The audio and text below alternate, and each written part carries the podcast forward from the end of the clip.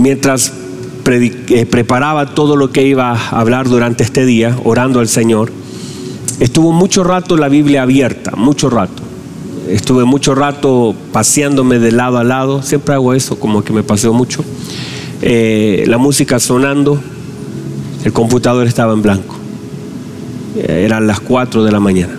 Y yo le decía, Señor, yo podría escribir cualquier cosa, y créame que lo podría comenzar a escribir como cualquier persona escribe algo pero sabía la trascendencia de lo que íbamos a hacer esta mañana, la importancia que tiene eh, esta, esta, predicación.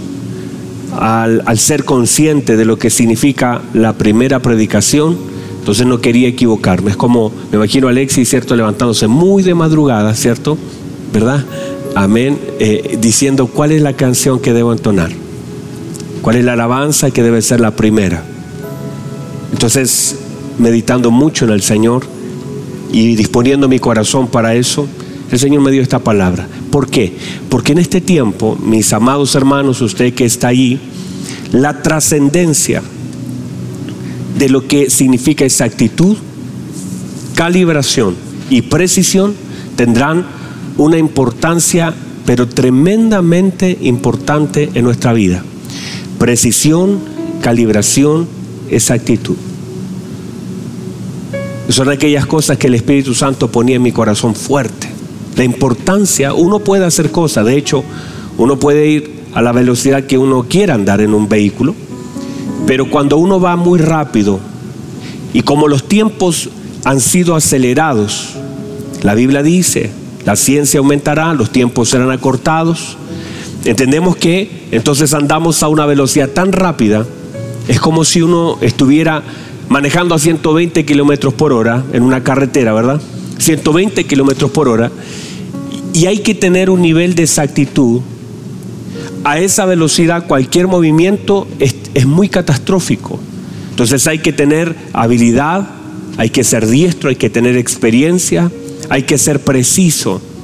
Cuando uno va con su familia, sobre todo aquello que lleva en el vehículo, a causa de la velocidad, debe haber mucha precisión. Cualquier error que cometamos a velocidades altas puede ser terrible. Y sabemos que es así. Entonces, la trascendencia que tiene, los movimientos que haremos, deben ser muy claros. Y por eso le decía al Señor, Señor, no soy ignorante de lo que estamos viviendo. Todo está hablando de la de la gloria del Señor, de los tiempos que vivimos, y debemos ser entonces entendidos en aquello que estamos viviendo.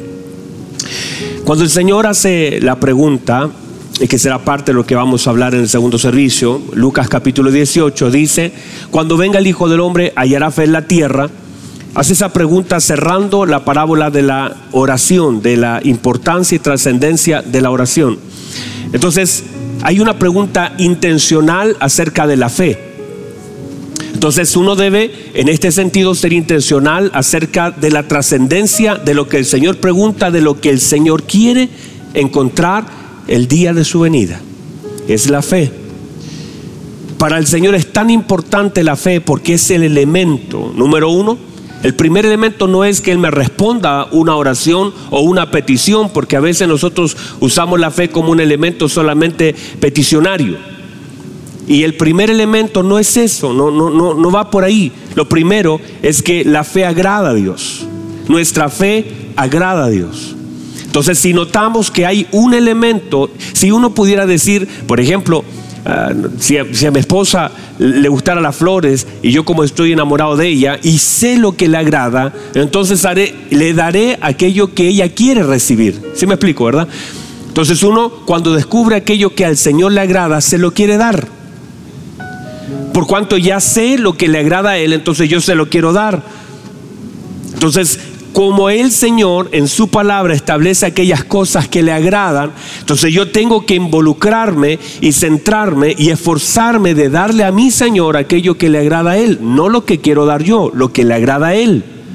Por cuanto tengo mi afecto junto al Señor, por cuanto ama a mi Señor, yo sé que usted también. Entonces lo que queremos hacer es darle al Señor aquello que le agrada. Y si la Biblia establece en Hebreo 11, luego de todo lo que allí dice, dice que sin fe es imposible agradarlo. Por lo tanto, entendemos que la fe es un elemento que lo agrada. Entonces yo debo decir, ¿cómo puedo hacer para agradarlo más?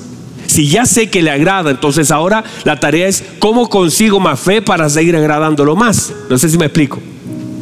Eh, ahora ya sé que la fe le agrada, entonces debo esforzarme por conseguir o ver cómo puedo hacer para agradarlo mucho más.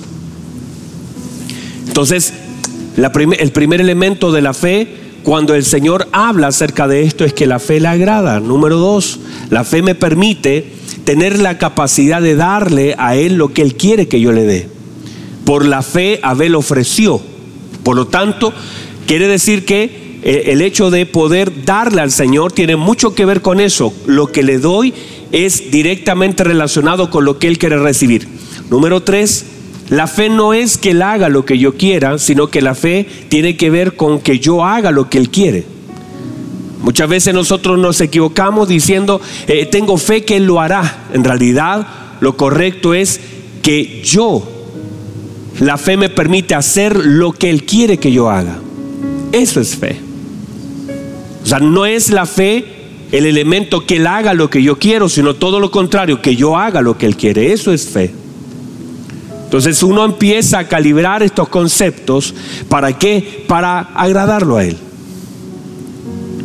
Ahora, cuando hablamos de fe, en lo general, que no es puntualmente lo que vamos a hablar en este caso, está directamente relacionada la fe con la confianza que tenemos en Él. Y en la medida que nosotros le vamos conociendo más a Él, más vamos confiando en Él. Por lo tanto, la fe se desarrolla directamente en la medida de el conocimiento y entendimiento que tenemos de él. En la medida que más le conocemos, más confiamos en él. Por lo tanto, la fe va incrementándose en la medida del conocimiento que tenemos de Dios. Nadie podría decir que conoce más a Dios si no confía más en Él. No puede ser. Entonces mucha gente a veces habla de un conocimiento que tiene de Dios, pero a veces no es que lo conozca más, porque a veces desconfía más de aquello que dice conocer. O sea, si de verdad conocemos al Señor, lo manifestamos a través de la confianza que tenemos en Él. En la medida que entonces uno va conociendo a Dios, va confiando mucho más en Él. No es al revés. Entonces los años no en una iglesia, sino los años en Cristo, me debiesen dar una mayor y absolutamente, una absoluta confianza en Él. Y eso debe ser evidenciado producto de mi fe y mi absoluta confianza en lo que tengo hacia Él. Por lo tanto, cada palabra, míreme, cada palabra que uno va desarrollando en la, en la, en la predicación y que va desarrollando, por supuesto, en la congregación un mayor entendimiento de Él, lo hacemos para que confiemos mucho más en Él, porque no hay ninguna parte de la Biblia donde diga que Dios falló. Él no falla. Entonces, en la medida que nosotros vamos conociendo y vamos explicando las virtudes del Señor, porque para eso fuimos llamados, para anunciar las virtudes de aquel que nos llamó de las tinieblas a la luz, en la medida que vamos levantando las virtudes, manifestando y revelando las virtudes del Señor, mucho más vamos confiando en Él. Por lo tanto, mi hermano, la fe tiene directa relación con el conocimiento que tenemos de Él. Nadie podría decir que conoce mucho de la Biblia y tiene poca fe porque no tiene ningún sentido eso.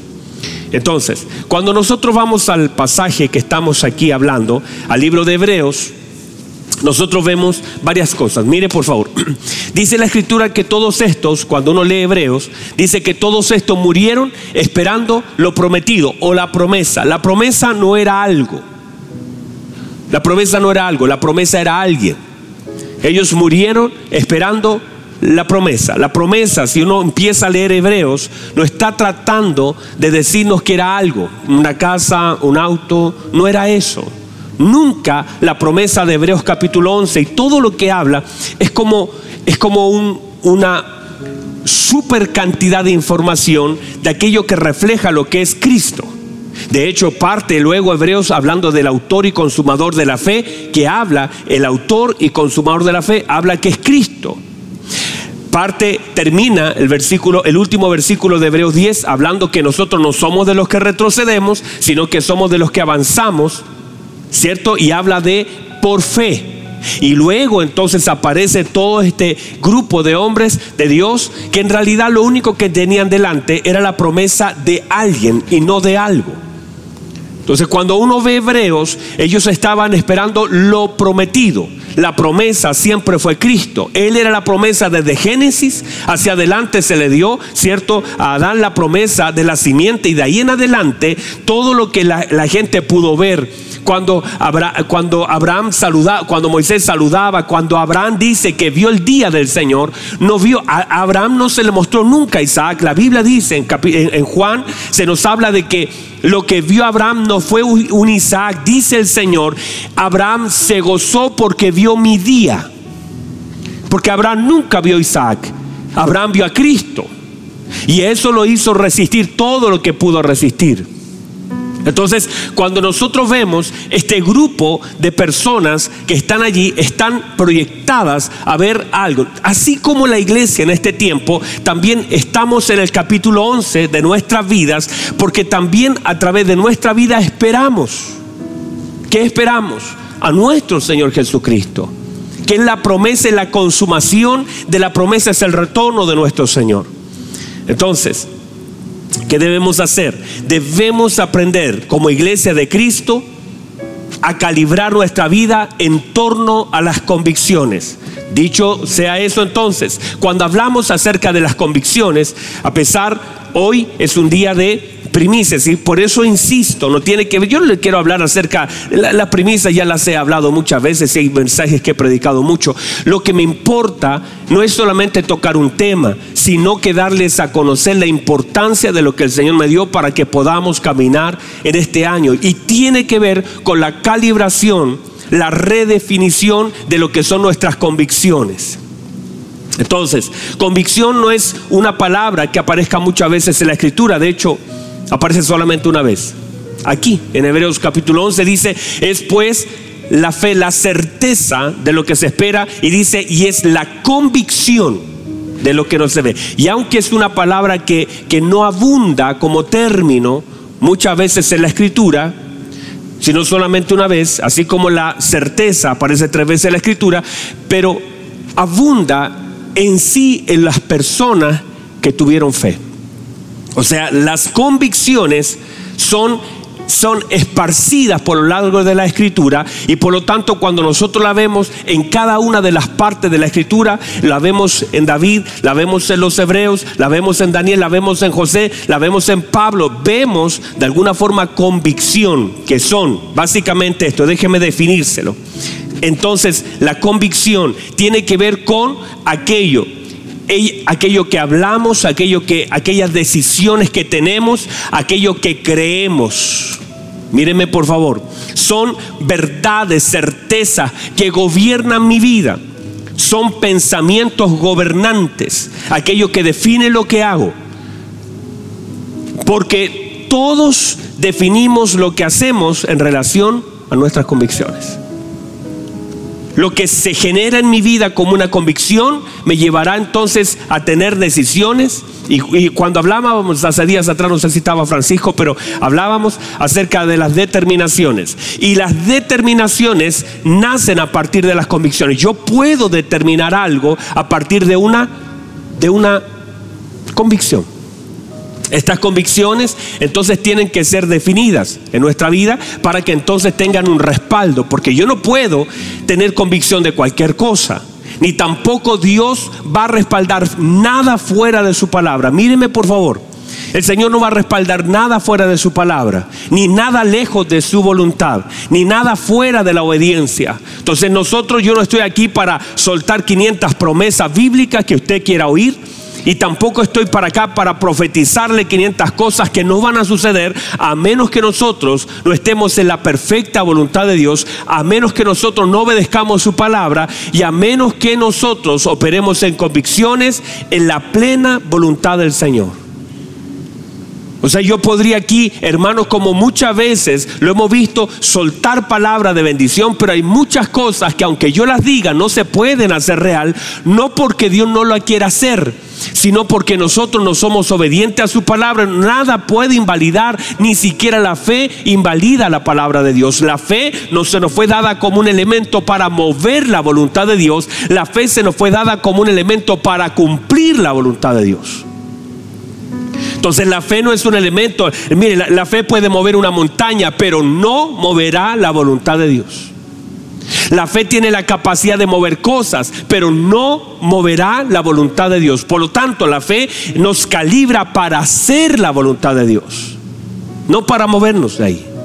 Entonces no se trata de que uno quiera aquí, yo estoy acá para tratar de redefinir estas convicciones y ayudarle un poquito en este proceso, porque muchas personas viven vidas frustradas y a veces culpando a Dios de aquello que viven o aquello que no tienen, pero el problema no es que Dios tenga la culpa, sino que muchas veces estoy creyendo algo que Dios no dijo o no estoy haciendo algo que Dios pidió.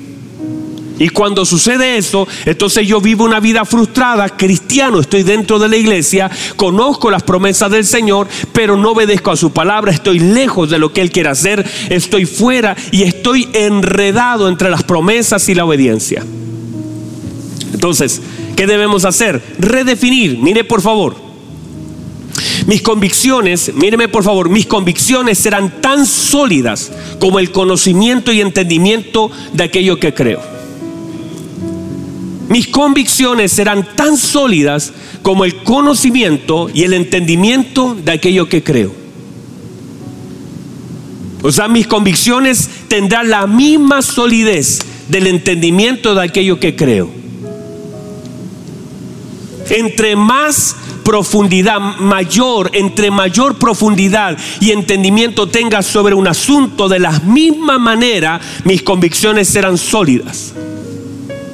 Otra vez, la misma profundidad de mi convicción es, es la altura de mi conocimiento. Si yo empiezo a conocer mucho más del Señor y a profundizar en Él, entonces mis convicciones subirán. El problema de tener convicciones débiles tiene que ver con tener poco conocimiento. Y cuando digo poco conocimiento no hablo solamente de que usted se sepa cuatro versículos bíblicos, sino profundizar en el mismo lugar donde está. Un mismo versículo bíblico tiene diferente profundidad. Yo puedo estar parado en el mismo lugar, en la misma tierra y tener distinta profundidad. Entonces, mis convicciones tendrán la medida de mi entendimiento. A mayor entendimiento, mayor convicción. Eso se esperaría, está directamente relacionado. Entonces, de aquí debo definir cuatro elementos importantes. No sé si alcancemos a desarrollarlos todos esta mañana, pero vamos a intentarlo. Número uno, debo establecer o definir mis convicciones. Lo primero, mi amado hermano, usted que me está viendo, defina y establezca sus convicciones. Número uno. Número dos, profundice en sus convicciones.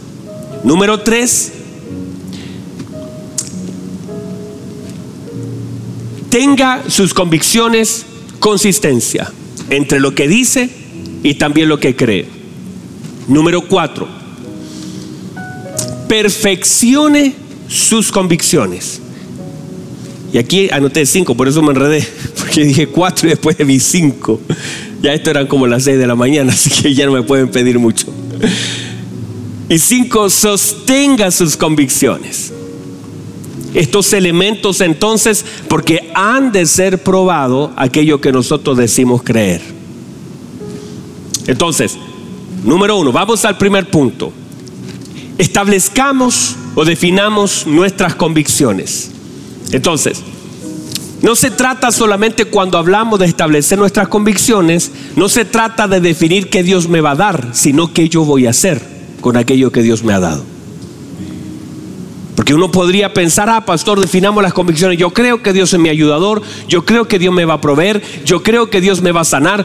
eso está bien, pero si no definimos primera como convicciones aquello que el Señor ya me ha dado, lo que tengo en Cristo, y lo que debo hacer en Cristo, de pronto podría estar de alguna forma equivocado en relación a mis convicciones.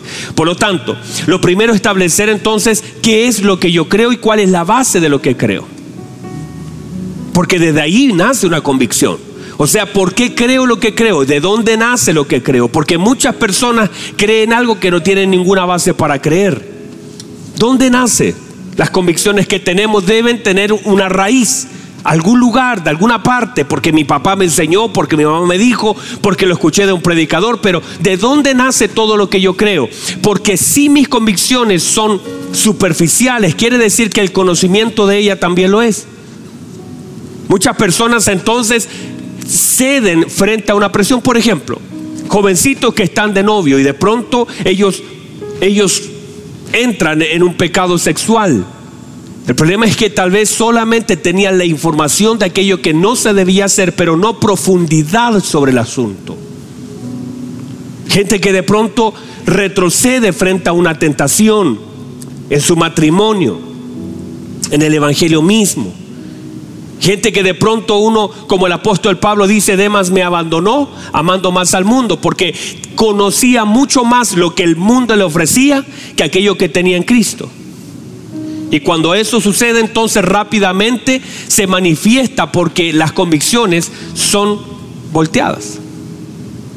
Y hay muchas personas que de pronto dicen, no, si yo voy a servir al Señor hasta el fin. Eso lo dice por cuanto, porque cree algo que no tiene profundidad.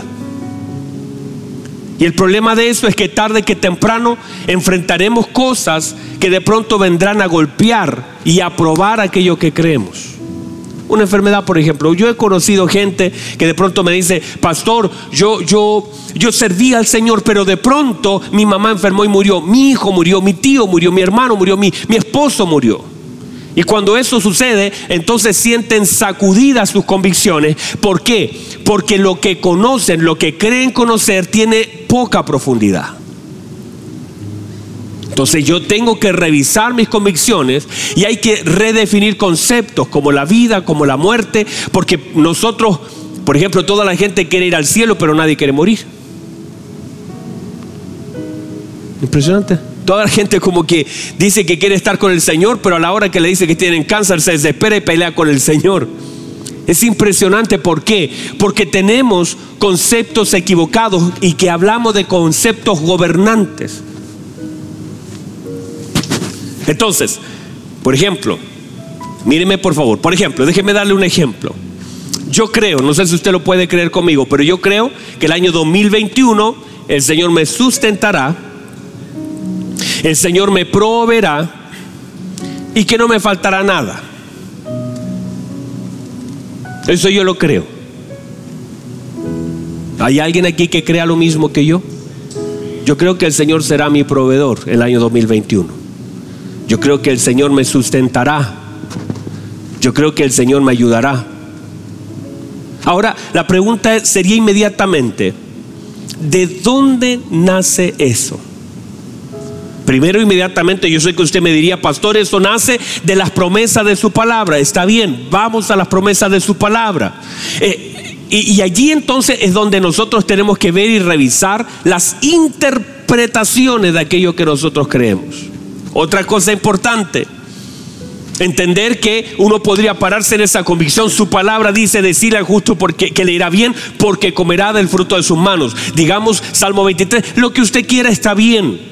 Porque eso tiene que tener una base. Ahora, una vez que está aquí parado en esa verdad de la palabra del Señor, no solamente eso, sino que ahora que está parado en la palabra del Señor, usted también puede decir, ¿sabe lo otro? Es que aunque cambió el año, el Señor no cambió. O sea, no cambia el Señor porque cambia un año. Entonces usted no puede estar cada año redefiniendo si el Señor le va a ayudar o no le va a ayudar, porque el Señor no queda sujeto a 12 meses calendario. No sé si me explico. O sea, no es que el Señor necesita hacer una renovación de contrato para este año. El Señor me ayuda porque me ayudó el mes pasado, me ayudó ayer, me ayudará mañana. No cambia el Señor porque cambia el año. Entonces hay muchas personas que eh, eh, dicen, ay, yo, quiero que este año el Señor me ayude. ¿Qué te hace pensar que el Señor va a dejar de ayudarte porque cambió el año?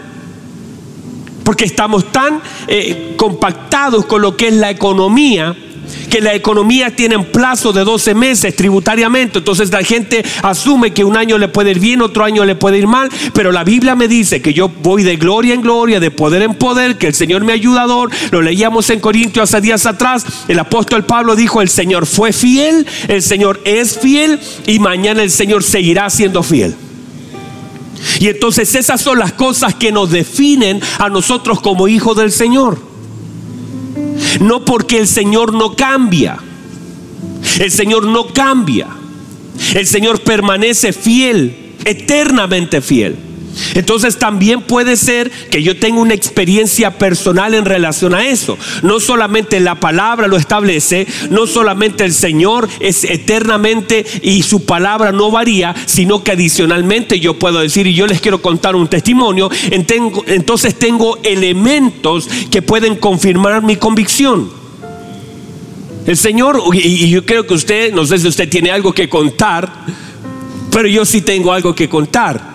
Yo puedo hablar de la fidelidad de Dios, no solamente aquella que está escrita, sino aquella que yo soy un testimonio de ella. Yo tengo no solamente la palabra como una promesa, sino que tengo un testimonio, una evidencia de la fidelidad del Señor sobre mi vida. Y cuando uno tiene evidencia de la fidelidad del Señor sobre su vida, esa fidelidad solamente viene a respaldar su palabra. No, su palabra no respalda mi testimonio, sino que mi testimonio está siendo un respaldo de lo que la promesa del Señor en su palabra establece. Entonces, cuando usted no solamente tiene una palabra que lo guía, no solamente conoce la eternidad de las promesas del Señor y la promesa del Señor, el Señor dijo, yo estaré con vosotros todos los días hasta el fin del mundo. Lo dijo, todos los años tendremos que hacer un nuevo contrato. No hay nuevos contratos. El Señor y su palabra permanecen fiel. Él dijo, yo voy a estar todos los días. En marzo voy a estar los días, en junio voy a estar en agosto. Yo voy a estar todos los días. Entonces, cuando nosotros vemos la palabra del Señor, ella es la garantía, el testimonio es la evidencia. La palabra es la garantía y el testimonio es la evidencia. Entonces no solamente tengo la garantía de su palabra, sino tengo el testimonio como la evidencia de ella y es parte de mi vida. Puede ser que yo no lo vea, pero no, no, no significa que no esté allí. La palabra como una garantía del Señor y el testimonio como una evidencia.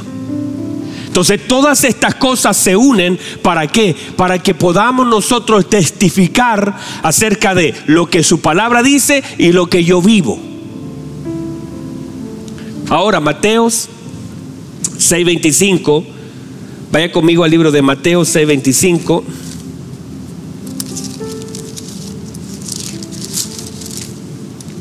Mateo 6:25. Mire lo que dice, por tanto os digo, no os afanéis por vuestra vida, que habéis de comer o que habéis de beber, ni por vuestro cuerpo que habéis de vestir. ¿No es la vida más que el alimento y el cuerpo más que el vestido? Mirad las aves del cielo, que no siembran ni ciegan, ni recogen en graneros. Y vuestro Padre celestial, note que dice mi Padre, no dice que Él es otra cosa, Él dice mi Padre, mi Padre, su Padre, mi Padre celestial las alimenta. ¿No valéis vosotros mucho más que ellas? Vamos a seguir leyendo. ¿Y quién de vosotros podrá, por mucho que se afane, añadir a su estatura un codo? Y por el vestido, ¿por qué os afanáis? Considerad los lirios del campo, como crecen, no trabajan ni hilan. Pero os digo que ni aun Salomón con toda su gloria se vistió así como uno de ellos. Y si la hierba del campo que hoy es y mañana se echa en el horno, Dios las viste así, ¿no hará mucho más a vosotros hombres? ¿De qué dice? De poca fe. ¿Cuál es el problema entonces? La poca fe. No os afanéis, pues, diciendo, ¿qué comeremos o qué beberemos o qué vestiremos? Porque los gentiles, ¿quiénes? Ayúdenme, ¿quiénes? Los gentiles buscan todas estas cosas, pero vuestro Padre Celestial sabe que tenéis necesidad de todas estas cosas. Y aquí está, versículo 33. Más buscad primeramente, en primer lugar, lo primero, la primicia, buscad primeramente el reino de Dios y su justicia. Y todas, perdón, ¿cuántas cosas? No dice ahí la mitad, no dice un cuarto. ¿Qué dice? Dice, todas estas cosas os serán añadidas. Entonces ponga atención a esto. si aprendo sobre esta palabra, poner las cosas en el lugar correcto, las cosas de una forma natural, serán sumadas, serán añadidas y serán manifestadas. Mire, las añadiduras no vienen por el afán o por la ansiedad, sino por el orden. Todo lo que el Señor añade no viene a causa de lo que yo hago, sino de lo que yo ordeno. En la medida, el Señor está diciendo, tú puedes afanarte por conseguir cosas o puedes ordenarte para que yo te las sume. Otra vez, tú puedes desesperarte, tú puedes llorar, tú puedes gritar, puedes criticar, puedes amargarte, pero las cosas no vienen porque tú te desesperes, porque tú te amargues, porque tú te frustres, porque tú reclames. Las cosas vienen porque tú ordenas. Y cuando entiendo eso, hermano, es que el Señor te está quitando 500 kilos de encima y te está diciendo no pierdas tiempo tratando de lograr cosas que yo quiero darte. Y estamos a veces tan desenfocados tratando de, querer que el Señor, o, yo buscando cosas que el Señor está dispuesto, mire, dispuesto a añadir. El Señor las quiere añadir. No es que Dios no las quiera dar, es que yo no me doy cuenta que estoy tan desesperado buscando cosas que el Señor las quiere sumar sin que yo me esfuerce para conseguirlas. Mire lo que dice, Salomón no pudo. No, es, no dice que Salomón no intentó. Dice Salomón, con toda su gloria no pudo. O sea, él intentó vestirse como un lirio, intentó vestirse de la mejor forma posible y no lo logró. Y el Señor dice, y a estos lirios que, que hoy día son y en la noche ya no son, yo los visto. Quiere decir que el Señor les da algo que ellos no piden para mostrarnos verdades eternas que hay cosas que Dios añade no porque yo me afane, no porque yo me desespere, sino que si las cosas toman su lugar, entonces hay cosas que yo voy a vivir como una añadidura de aquello, míreme, que Dios me quiere dar. Porque el Padre quiere dar. Por, por, solo ser padre, el padre ya en su naturaleza es el dador. Cada vez que usted ve la palabra paternidad en la escritura, siempre un padre está otorgando cosas. Siempre, cada vez que se menciona como una figura de paternidad, siempre, de hecho, si vosotros siendo malos sabéis dar, cuánto más vuestro Padre os dará, porque siempre la figura de paternidad es dador. Todos nosotros los que somos padres sabemos que en nuestra mente siempre lo que hacemos tiene el sentido de darle a nuestros hijos. Abraham dice, Señor, ¿y qué me vas a dar? Mire lo que le dice el Señor, Abraham, yo te voy a bendecir. Y Abraham dice, yo, yo no quiero más cosas, sino quiero un depósito para darle todo lo que usted me ha dado a mí. ¿Qué sentido tiene que me siga sumando ovejas, vacas? Y ya no quiero cosas, quiero un depósito, quiero un hijo, a quien yo le pueda dar todo lo que usted me ha dado, porque esa es la mentalidad paternal que intenta otorgar todo lo que se tiene. No conozco ningún padre que quiera negarle a su hijo todo lo que él tiene. ¿Y por qué pensamos que nuestro Padre nos quiere negar todo lo que Él tiene y todo lo que Él es? Todo lo contrario, Él se imparte a nosotros, Él se vertió en nosotros, Él nos da todas las cosas, nos ha hecho la morada de Cristo. Y cuando entendemos esto que somos nosotros la morada de Cristo y que todo lo que el Padre nos da, todas las riquezas que el Padre tiene, las hace abundar por medio del Espíritu Santo en la vida de Cristo, Él toma de la riqueza de Cristo y la deposita como una virtud sobre sus hijos. Entonces no existe un padre que diga, yo, yo no quiero darle algo a mi hijo. Todos nosotros nos esforzamos. Usted seguramente sale a trabajar de mañana. Usted seguramente estudió, eh, hizo cosas. ¿Para qué?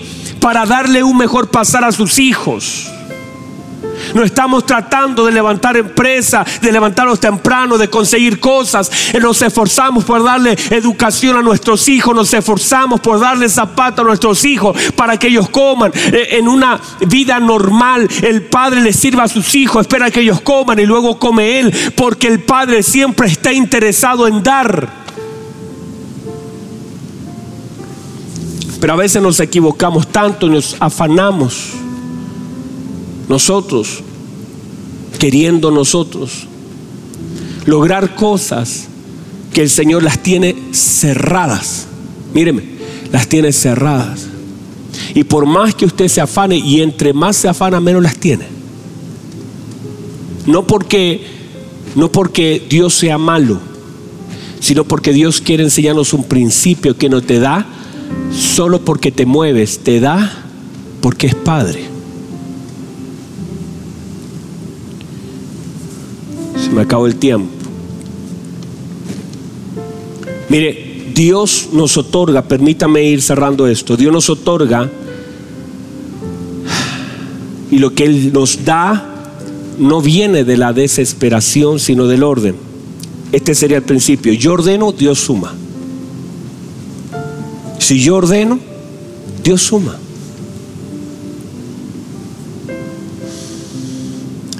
Mi convicción es si yo hago, míreme, esta sería la convicción, como decir, aquí ya sacamos una convicción. Si yo hago lo que Dios me pide, Él hará lo que me ha prometido. Esa es mi convicción. Con eso camino. Si yo hago lo que Él me pide, Él me dará lo que me ha prometido. Eso es. Y eso es una convicción. Y aquí ya la redefinimos. Si yo hago lo que Él me pide, Él me dará lo que me ha prometido. Entonces en algún momento usted después de tanto, míreme, no le ha pasado, yo, yo sé que a alguien le ha pasado esto porque a mí me pasó. Y yo creo que a usted también, quizás a algunos de ustedes también le ha pasado. Queriendo, mire, una vez estuve yendo al cerro por, por años. Y en un momento puse en mi corazón el deseo de que Dios me hablara una palabra, pero para mí, así de esas, de esas direccionales, que uno dice, usted tiene un profeta y usted puede hablarme, Señor. Y yo me fui al cerro y bajé muchas veces frustrados, muchas veces frustrado porque, porque yo quería oír la voz de Dios y yo lloraba y todo lo que hacía y ayunaba y no sucedía nada. Me voy a evento, me voy a congreso, me voy donde a la iglesia pentecostal donde la hermana te pega un zapateo y te dice, aquí viene. Y no venía nada. Y después de varias semanas, incluso que me frustré, porque ayunando, orando y todo lo demás, no, no, no, oía nada. Y yo sé que a usted le ha pasado esto. Y luego estoy en un congreso, tres días encerrado, en un congreso muy hermoso que se realizó, y esperando que el Señor me hable directo. Y todo lo que decían los predicadores sonaba muy bien, pero yo quería que alguien se parara, me agarrara la cabeza, me sacudiera el, el maqui, como decimos en el sur, y me dijera algo. Y eso no sucedió. Se cerró el Congreso, hermosas predicaciones, pero yo estaba frustrado. Todos se están retirando, Y yo, me, y yo, me empiezo, yo empiezo a reflexionar. Yo digo, quizá lo estoy haciendo todo mal. ¿Y sabe lo que hice? Le pedí perdón al Señor. Por cómo hice todo. Y me arrepentí. Estaba llorando, diciéndole al Señor, perdóneme, usted me habló tres días. Usted me habla por su palabra. Usted me habla todos los días. Y yo soy incapaz, e incluso mi orgullo, mi torpeza, inmadurez, querer oír algo que tal vez usted me lo ha dicho tantas veces. Le pedí perdón al Señor y en medio de todo la gente se estaba retirando del, del evento, yo estaba llorando, avergonzado, muy avergonzado. Y le dije, Señor, perdóneme, no voy a volver a hacer eso nunca más. Mientras me levanto, me seco los ojos, se para un hombre delante de mí. Y me dice así, mire, yo no andaba ni con una credencial. Y se para, me dice, Abel Palma Mendoza. Y yo sabía que era Dios. Y me dice, así te dice el Señor. Cuando yo me cansé y después de agotar todos mis recursos, me enojé con el Señor, peleé con Él. Él nunca pelea con un hombre, yo peleé con Él. Me enojé, le lloré, traté de manipularlo que cuando me cansé y renuncié a todo eso, el Señor me mostró que no es mi afán el que hace que las cosas sucedan, en mi descanso, en mi orden. Cuando yo ordeno las cosas que Él me pide que yo ordene, Él entonces manifiesta toda su promesa sobre mi vida. Entonces, no es que uno en sí le pueda dar un lugar a Dios porque Dios ya tiene su lugar. Lo que uno puede hacer, porque hay gente que dice, denle un lugar a Dios en su vida o denle un lugar a Dios, Dios ya tiene su lugar. Lo que pasa es que a veces nosotros no reconocemos el lugar que Dios tiene. Y eso es falta de entendimiento. Usted no le puede dar un lugar a Dios porque Él ya lo tiene. Está en su trono, en su gloria. Y cuando usted en su mente lo posiciona en otro lugar, simplemente las cosas están desordenadas. Por eso lo importante no es que usted le dé un lugar, sino que usted entienda el lugar que Él tiene. No sé me explico. Usted puede decir, no, voy a darle un lugar al Señor en mi vida. No, usted no, no. Lo que tiene que entender es el lugar que el Señor tiene y ahora en el entendimiento del lugar que Él tiene, usted entender el lugar del Señor, asumir el lugar del Señor y cuando usted entiende el lugar que el Señor tiene, que usted no se lo puede dar, que usted solamente lo puede entender, no se lo puede dar, entonces ahora las cosas comienzan a ordenar y las cosas comienzan a funcionar. Es como que si yo tuviera, por ejemplo, un vaso acá, por supuesto no tenemos, tenemos un vasito ahí, préstame, déjame ahí, no te preocupes, sé que está gordito y te cuesta más. Gracias. Acá tenemos un vaso. Es como si yo tuviera un vaso, por ejemplo, y lo tuviera al otro lado, no sé si lo pueden ver. Entonces yo, yo tuviera agua, yo dijera, yo quiero, yo, yo quiero llenar este vaso. Y por, no lo voy a hacer, sí, porque están los parlantes y podemos, pero yo, yo tuviera esta agua y le comenzara a echar no es falta de agua, no es falta de vasos, sino es falta de orden. O sea, Dios siempre nos ha querido llenar, solo que la falta de orden a veces lo ha impedido. Entonces cuando yo lo pongo al lado correcto, toma las cosas a su lugar, todas las cosas comienzan a funcionar. Pero muchas veces nosotros queremos que el Señor nos dé en una posición equivocada. Entonces mucha gente está en una posición equivocada queriendo recibir del Señor. ¿Cómo voy a recibir del Señor así?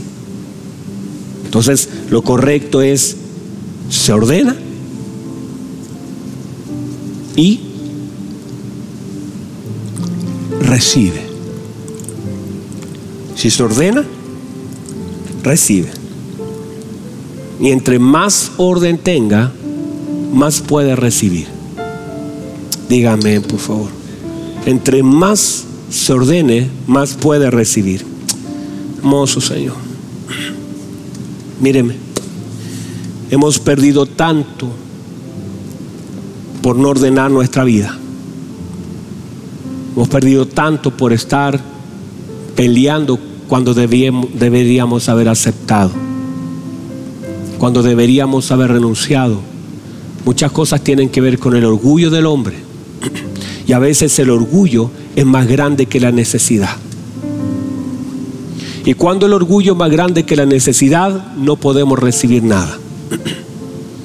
Hay gente que tiene necesidad, pero su orgullo es más grande que su necesidad. Déjeme decirle con esto cerramos. Amado varón, póngase en pie para hacer sentir que estamos acá. Convicciones. Mira lo que dice el apóstol Pablo. Estoy cierto que nada me separará de su amor. Tengo convicción que Él viene por su amada iglesia. Tengo convicción de que Él es mi sanador. Tengo convicción de que debo servirle y obedecerle. Tengo convicción de que Él está conmigo. Tengo convicción que Él es mi Padre, me cuida, me sustenta, me ayuda, me perdona, me sostiene, me fortalece, me guía, me, redimió, me ama. Ah, qué hermoso. Y estas convicciones deben ser profundizadas, que es lo que vamos a hablar. No sé si ahora viene la Santa Cena, prepárese unos minutos más, prepare algo para acompañarnos. Tal vez en la tarde vaya a continuar con este tema por causa de lo que viene ahora. Pero el redefinir nuestras convicciones, profundizar en el conocimiento, nos mantendrá sólido frente a lo que enfrentamos. Y no va a ceder tan rápidamente. No va a soltar tan rápidamente cuando tiene claro lo que ha sido llamado a hacer. Y si usted sabe cuáles son sus convicciones, de dónde nacen, y tiene la evidencia del testimonio, amado, lo tiene todo. tiene todo. Yo sé que muchas veces nos hemos afanado por tantas cosas que en realidad no tendríamos que haber afanado, sino habernos, haber descansado en Dios, haber ordenado. Mire, las añadiduras no se buscan, se suman. Usted se ordena, Dios las suma. A veces estamos tan afanados tratando de conseguir cosas que sin afán, pero con orden, las podemos conseguir. Cierre sus ojos, por favor, Padre. Aleluya. Aleluya. Esta palabra, Señor, sea como una luz en medio de nuestro camino. Jesús, Jesús. Que sean sólidas nuestras convicciones, profundas como el conocimiento que tenemos de quién es usted y lo que ha dicho su palabra. Y Señor, sé que usted está tocando el corazón de alguien. Sé que usted está tocando el corazón de alguien ahí. Y sé que a través de su palabra, Señor, estamos calibrando lo que usted nos está diciendo con tanta claridad. Gracias, Dios. Gracias.